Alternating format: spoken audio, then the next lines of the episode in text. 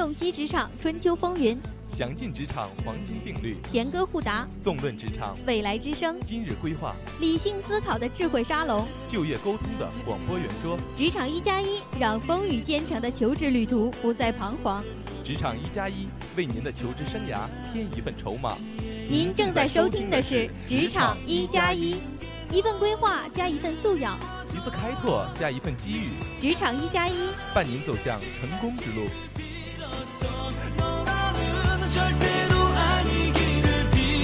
大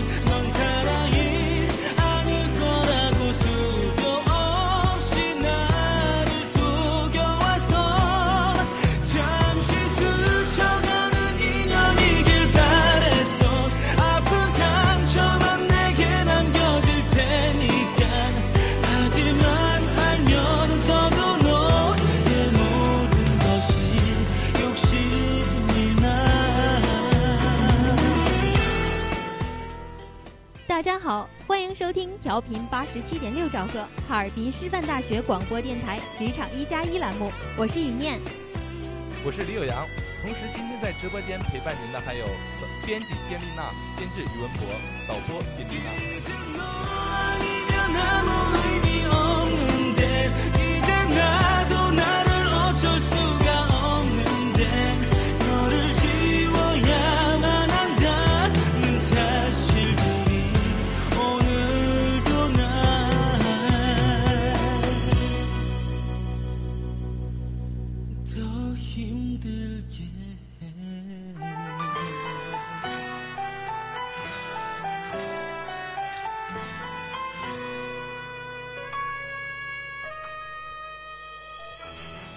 坐标定位，感知真实自我；进行坐标定位，破晓职场迷茫。很高兴与您一起走进坐标定位。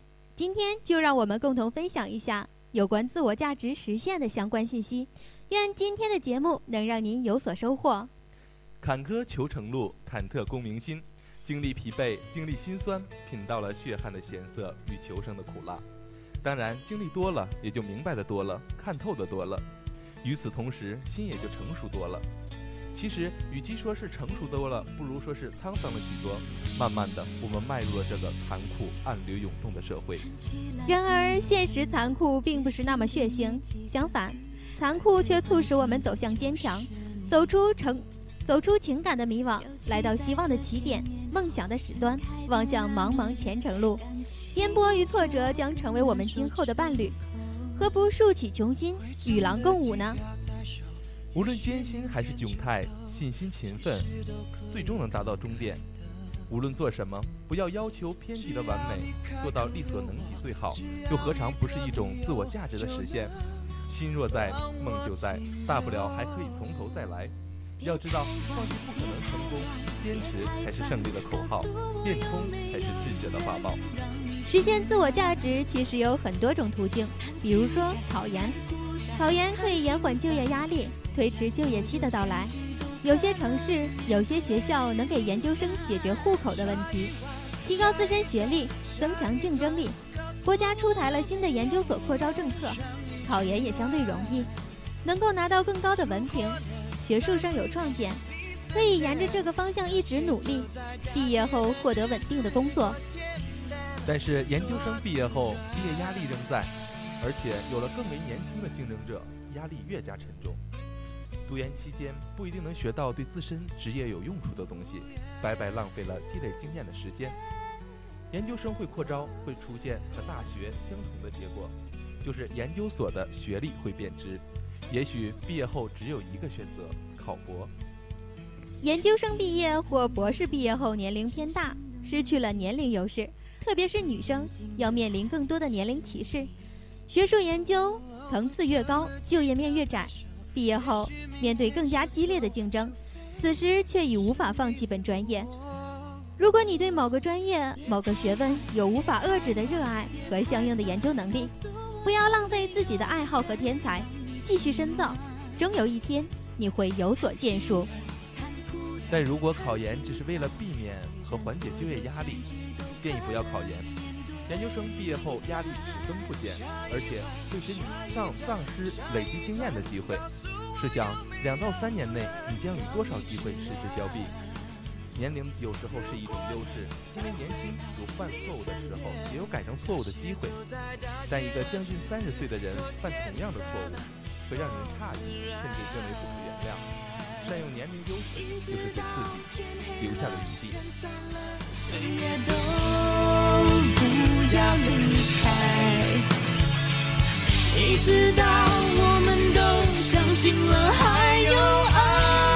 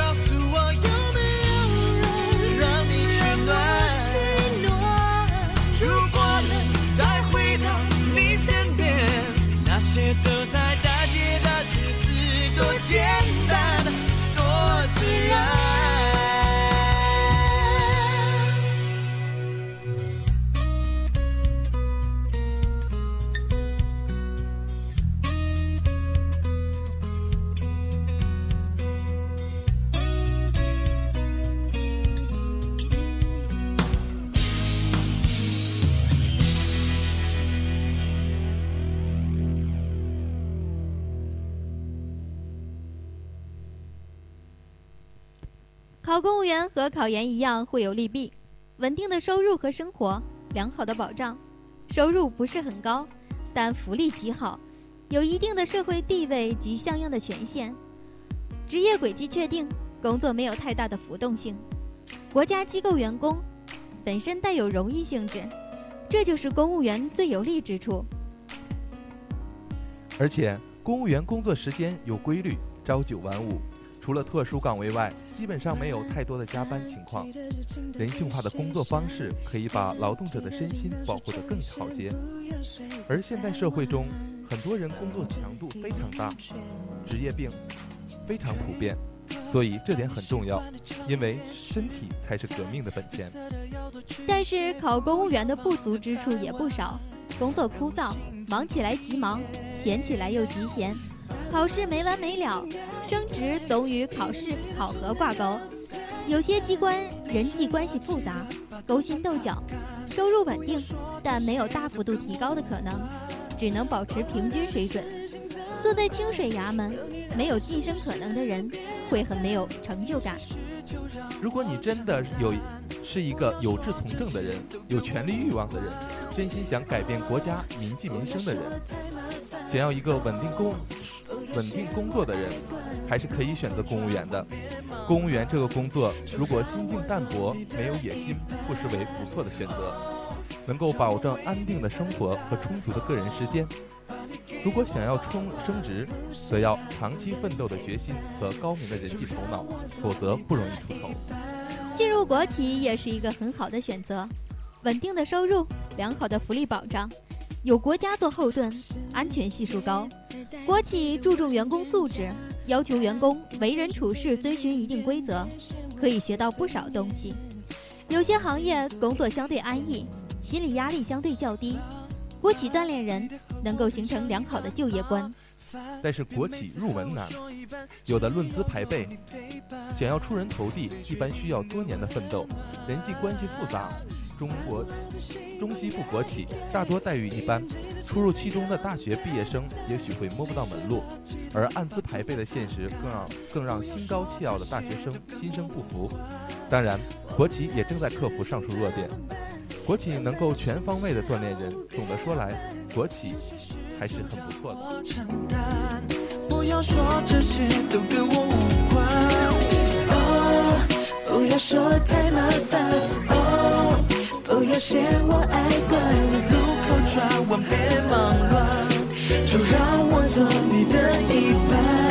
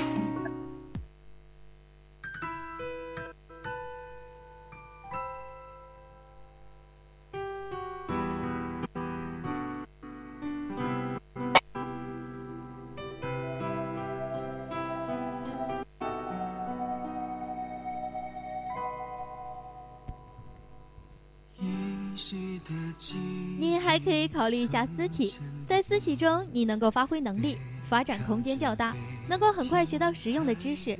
私企工作不单调，需要一职多能，无形中提高了自己的能力，老有所得。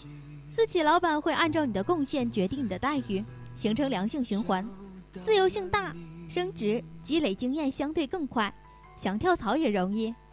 还有更关键的一点就是私企风险较大，比如经济危机到来，私企一批批倒台，有的公司不能保证福利，企业人文环境参差不齐，有些好，有些极好，有些极差，竞争相对激烈，工作环境不稳定，下岗可能性大，有些制度不合理，吃亏也只能忍着。毕业生大多愿意选择私企，认为私企的门槛较低，更易积累经验。但是不要形成直接进入私企的意识，私企的素质参差不齐，毕业生缺乏经验，很容易被第一份工作定型。错误的观念和不良的职场习惯会限制你的发展。同时，私企同样有广阔的发展空间，不会束缚才能。建议您对私企应慎重考虑。在所有企业中，你还可以选择外企，因为外企高薪、福利好、工作环境好，有系统的企业文化管理制度，能够学到更多的东西，强调个性和创造性，有利于培养能力，有利于搭建自己的人脉，注重员工发展，给予员工诸多培训，实力雄厚，不会出现拖欠工资、侵害员工权利等现象。外企虽然起点高，但发展空间不大，工作量大，加班加到吐血，竞争激烈，神经随时紧绷。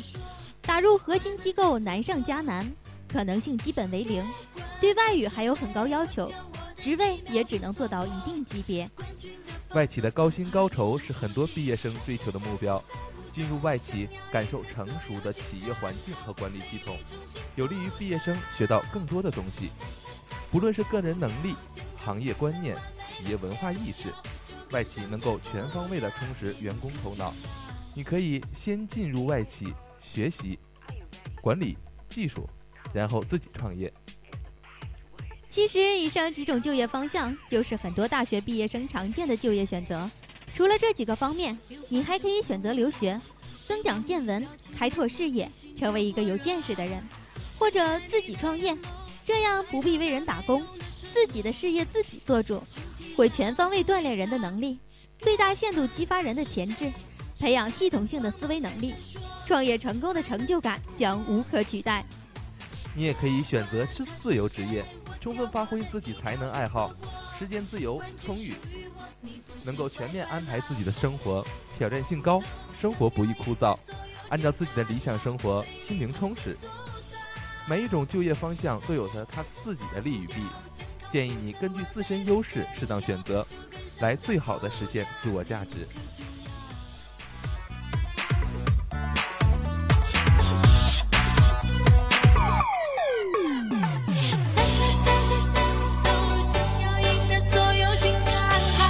号，美丽重新塑造。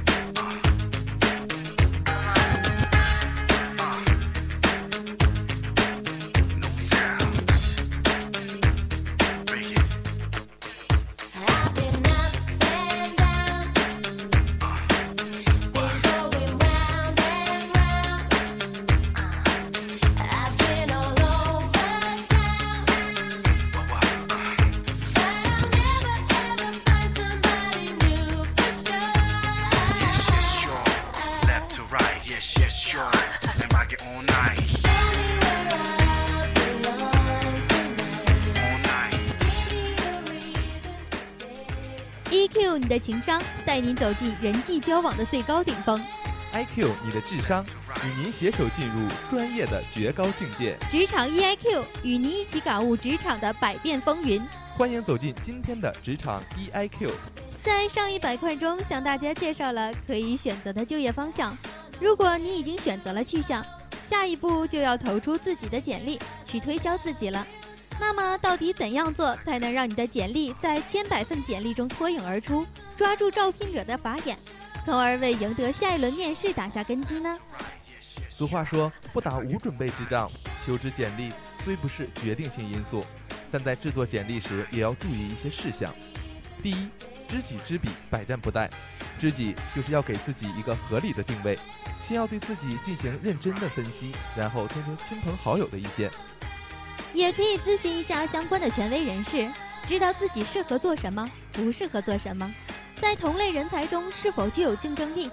知彼，就是要从多种渠道了解用人单位的大致情况，比如从事何种行业，规模多大，人数多少，何时成立，发展现状如何，现在需要什么样的人才，这样的人才市场上是不是很多？这都需要一个外围的了解，最好进行详细的调查，这样你就会做好取舍，你所制作的简历就更具有针对性，让招聘单位一看，这就是我们需要找的人。第二，找准目标，提高命中率。除了要从外围了解应聘单位，更要详细用阅读用人单位的招聘启事，认真分析应聘单位具体要求。必要时可以通过电话或其他方式侧面了解应聘职位的详细工作内容，看哪些需要条件是必备的，哪些需要条件是弹性的，哪些需要条件是附加的，然后综合考虑自身情况，制作针对性极强的简历。除此之外，还要综合考虑到行业和职业因素。最好的办法是对不同的行业、不同的职位制作不同的简历。比如，有的公广告公司就需要你的简历创意一些、活泼一些，而有的企业单位则需要你的简历有重点，不论其余。总之，根据不同的企业与岗和岗位，要制作不同的简历，最好不要一种简历包打天下。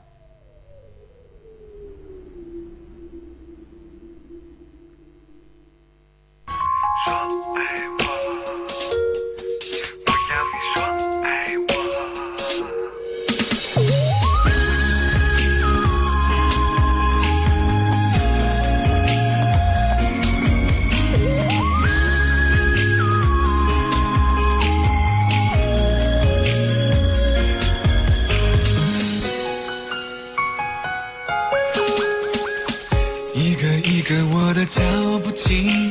紧贴，整个思绪进退只为你转变。你打个叉，我画个圈，你的下一步我想了解。我的真心就是爱你不会变，你的烦恼我愿意猜一千遍，你的考验我能跨越，我们可惜太多好时间。我愿意用所有智慧，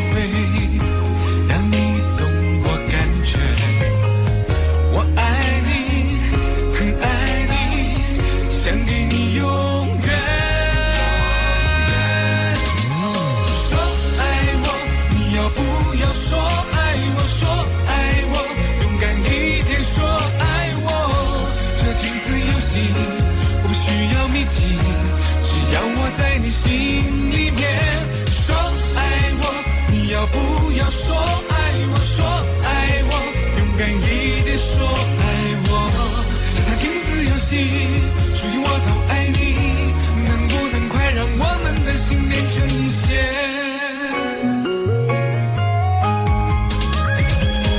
我的真心就是爱你不会变，你的烦恼我愿意再千遍，你的不能跨越，我们可惜他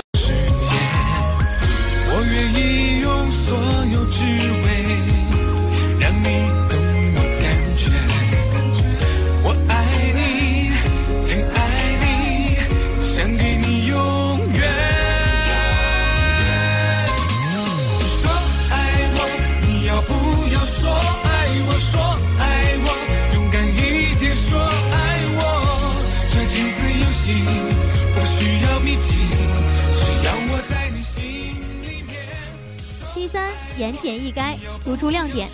有了针对性以后，写简历的过程也很关键。你文字表述的好坏，往往是用人单位衡量你综合素质之一。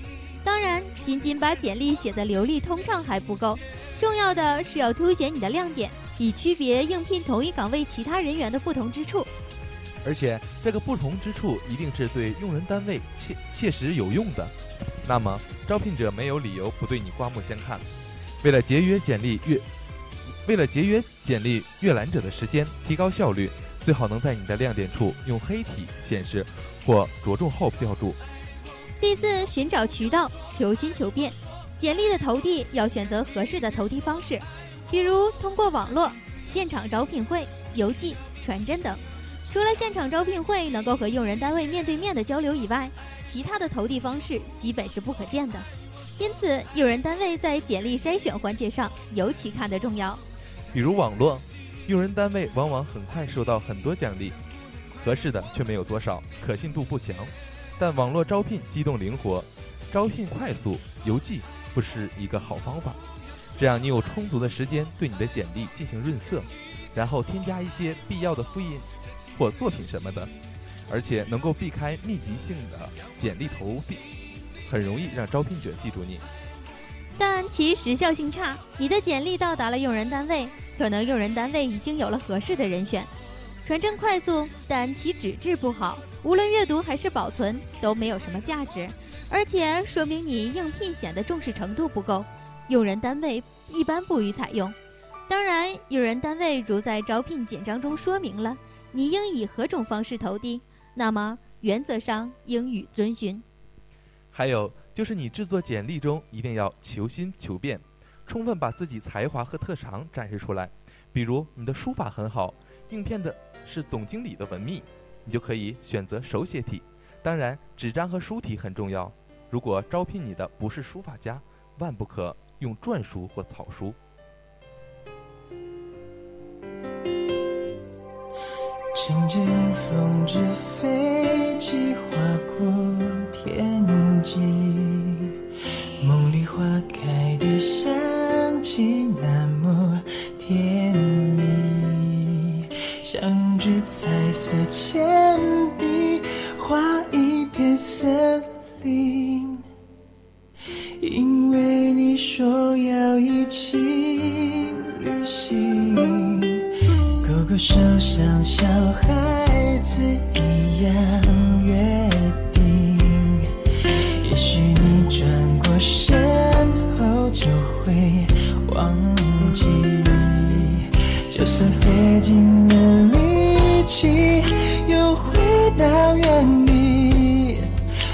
关系，我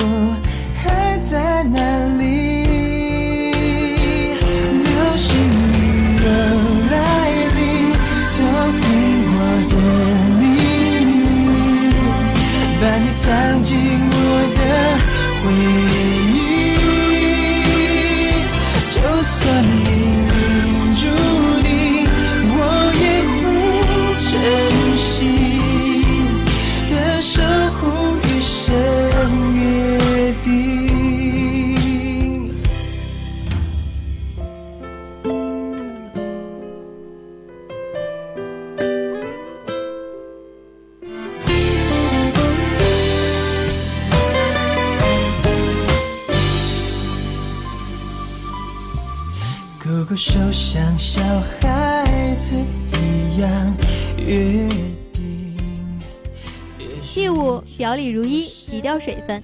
简历要针对岗位，充分挖掘自己的才能，但挖掘并不代表虚构，内容一定要真实。一份虚假的简历，即使赢得了面试的机会，也会在面试中败下阵来，而且说明你这个人不诚实，用人单位根本不会录用你。在书写简历时，万不可千人一面，一种词调，切勿诸如“为公司奉献”“给我一个机会，我将还你一个奇迹”“我认真负责，踏实肯干”这些大而空且毫无新意的话，明眼人一看就知道你在模仿和抄袭，没有属于自己的一点东西。第六，简繁得当，轻装上阵。在个人简历中，一般都会有工作经验一栏，有的人一两年内换了五六个工作，于是便一一罗列出来，以显示自己的工作经验丰富。其实恰恰相反，你短时间内换了这么多的工作，可见你的浮躁。对于用人单位来说，你再优秀，也要遭到淘汰的命运。简历制作完毕，有人总是喜欢附加一些应应聘岗位毫无相关的证书或复印件、文字作品等，看起来自己很优秀，实则大谬。有时往往会引起一些相反的作用。用人单位可能认为你只是考试的机器或者不务正业，也很难录用你的。当然，把对应聘职位确实有帮助的东西附加在简历上也未尝不可，这样能够增加你的含金量。总之，你的简历要简繁得当，轻装上阵，万不可搞得太繁华或者太寒酸。以上六条，只要你做到了，面试的成功几率就会大大的提高。结合自己的专长和特长，选择一些适合自己的职位，为自己精心准备一份 DIY 简历。一个简短的句子，一抹亮丽的色彩，都是一个人性格喜好的显现。自己的 DIY 简历不仅能帮求职者脱颖而出，还能极好的表达出无尽创意。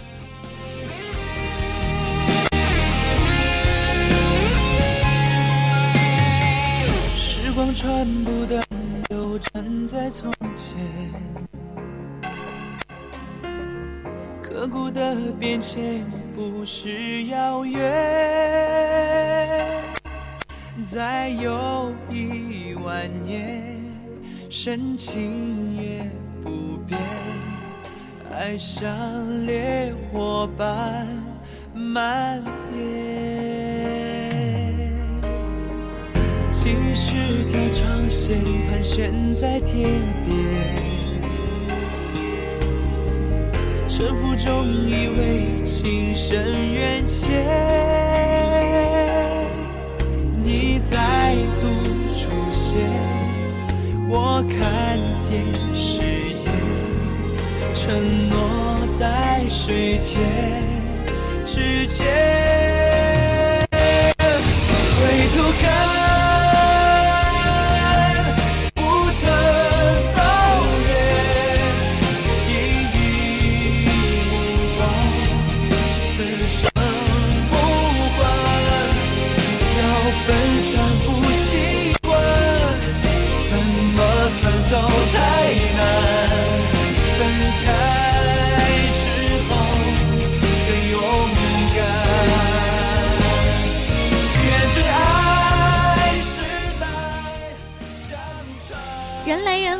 每个人都是地球上的平凡生物。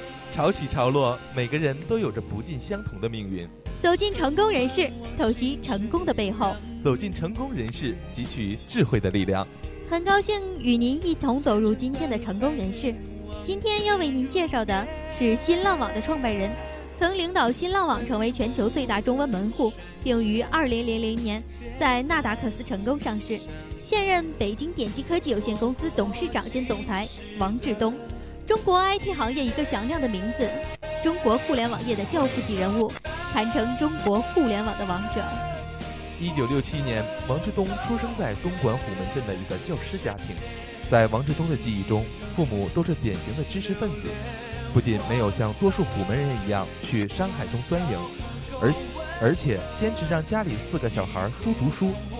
王志东的童年在半饥半饿中度过，清苦的家况成为他学习和创业的初始动力。当时年仅十二岁的王志东直接从小学四年级考入高中，为这次成功跳级，父亲奖励王志东一把电烙铁，当时是十一元，挺贵的。我又花五元钱买了一个收音机套件。在父亲的有意培养下，王志东初中时就对无线电充满了兴趣。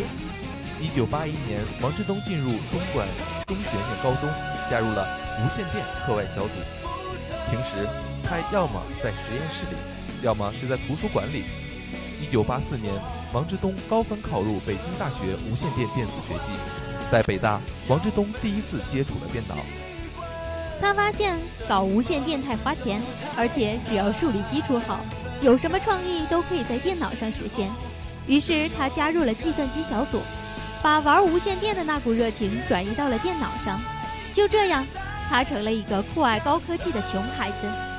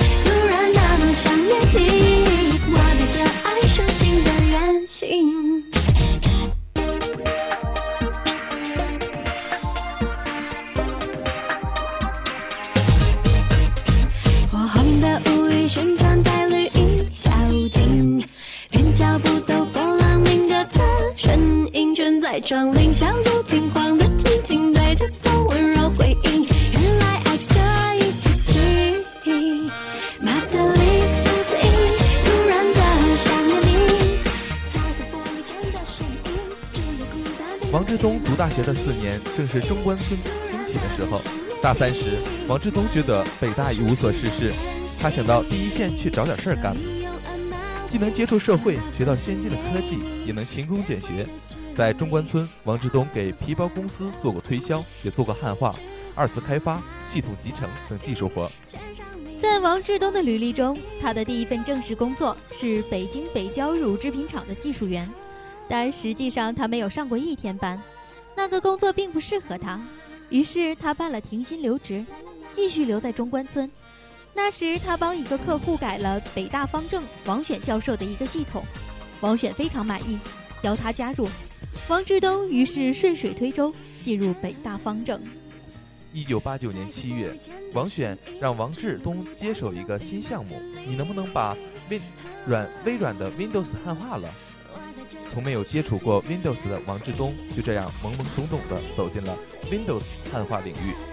一九九一年六月，王志东独立完成了当时国内第一个使用 Windows 三点零的中文环境 DDW in 三点零，成为北大方正一九九一年的七大成果之一。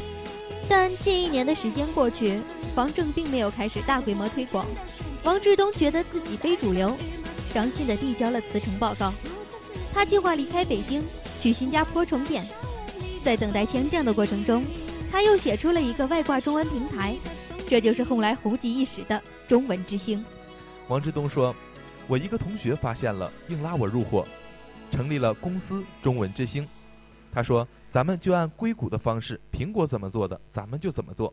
我觉得挺靠谱，跟我的梦想很匹配，就不出国了。”一九九二年四月，他创立了第一家公司——新天地电子信息研究所，成立了。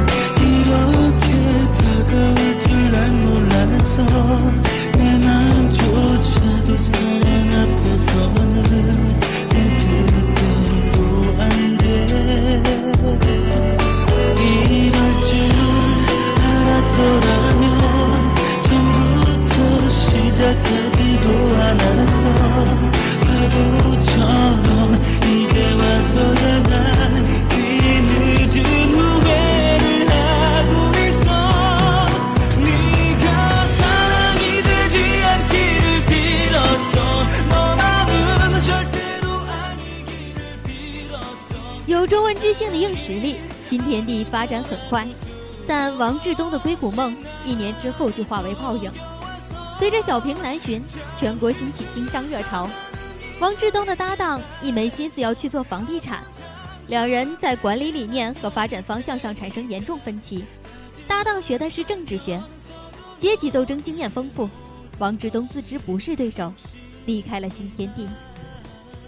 新天地的失意让王志东一度深感挫折，但年轻的他很快成为投资者眼中的红人。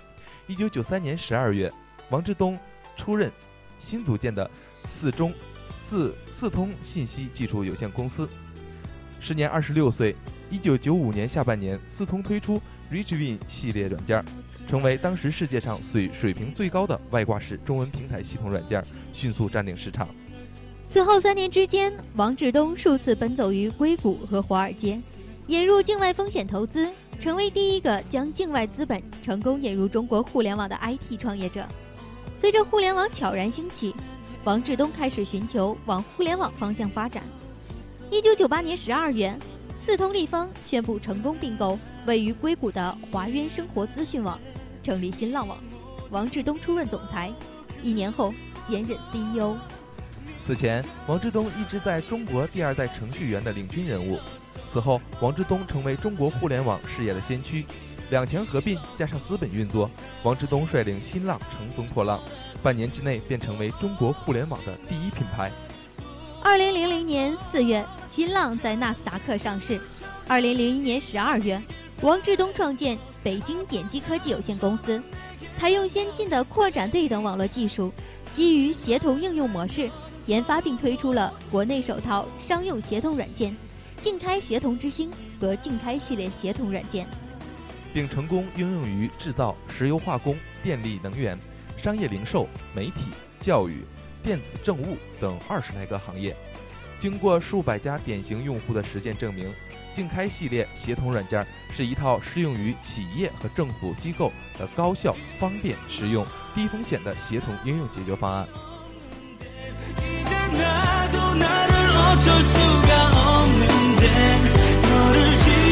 mañana.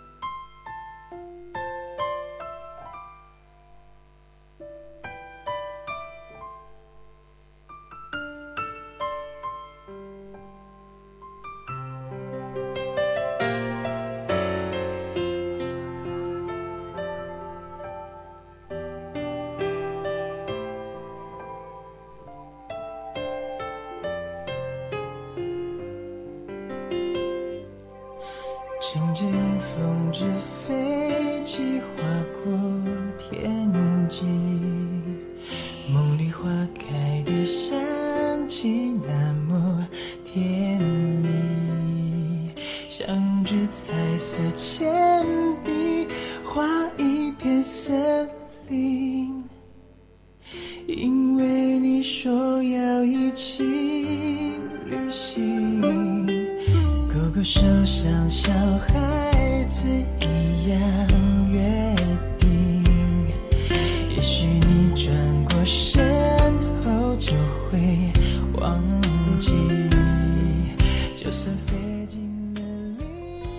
协同落地，让每个互联网用户都能享受到协同应用技术带来的工作和生活便利，王志东领导点击科技，将先进的协同应用技术从企业市场延伸到个人市场，基于 Web 2.0的精神和技术核心，遵循以人为本的思想，自主研发并推出了新一代即时通讯客户端，为用用户和业界人士的看好。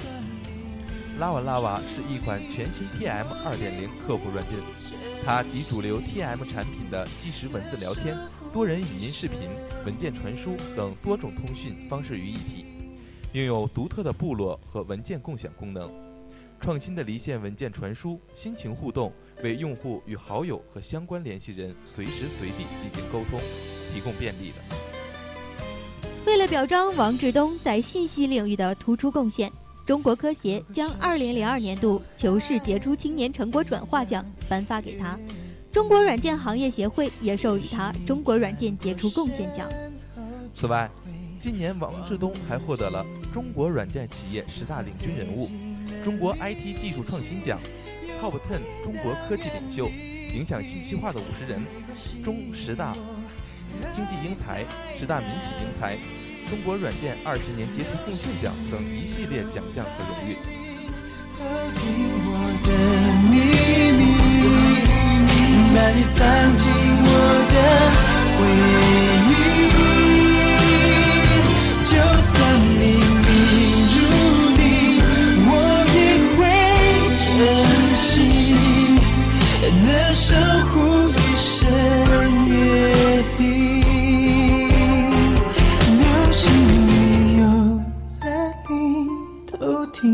的秘密，把你藏进我的回忆。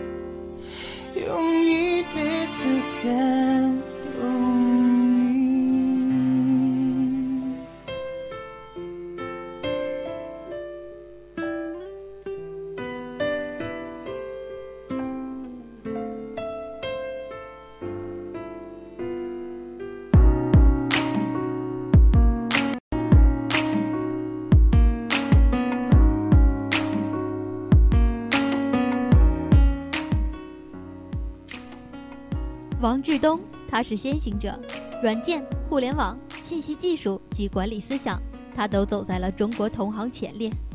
他是开创者，研制了上个世纪九十年代最紧俏的中国之星系统平台，推动了计算机技术在中国的普及。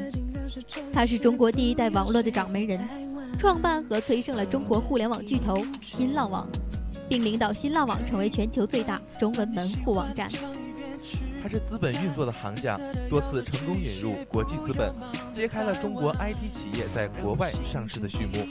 他是中国信息化新锐领军人物，最早提出和倡导协同应用与管理理念，堪与国际软件大鳄微软、IBM 相媲美。他是见证者，承接了中国老一辈高新技术建设者的使命，此时为中国信息化的发展而默默耕耘。他是领跑者，不断创新，时刻影响着新一代年轻人在信息时代勇敢前进的步伐。他是勇者，敢于攀登高科技巅峰；他也是韧者，百折不挠，愈挫愈勇。他又是新闻人物，一举一动时刻吸引着媒体和公众的聚焦。一直以来，他一直坚持四个经营理念，即专注、联盟、创新、专业。公司将长期专注于高科技领域，致力于整合先进的软件、网络和通信技术，为管理信息与操作自动化服务。坚持开放与合作的原则，采用开放的技术标准和平台策略，整合各方资源，在互利基础上建立合范合作能力，形成全新的产业生态环境。具备创新精神的团队，创新的技术应用方案，创新的市场策略，创新的管理模式，创造性的满足用户需求，成为所在领域的行家里手。熟悉客户的环境，了解客户的需求，以专业的精神为客户提供专业化的服务。这些优秀的经营理念为他及他的公司带来了极大的收益。我无关。我们俩的事情怎么办？两败有什么时候变好办？有些事就让我承担，不要说这些都跟我无关。哦，不要说太麻烦。哦，不要嫌我爱管，路口转弯别忙乱，就让我做你的一半。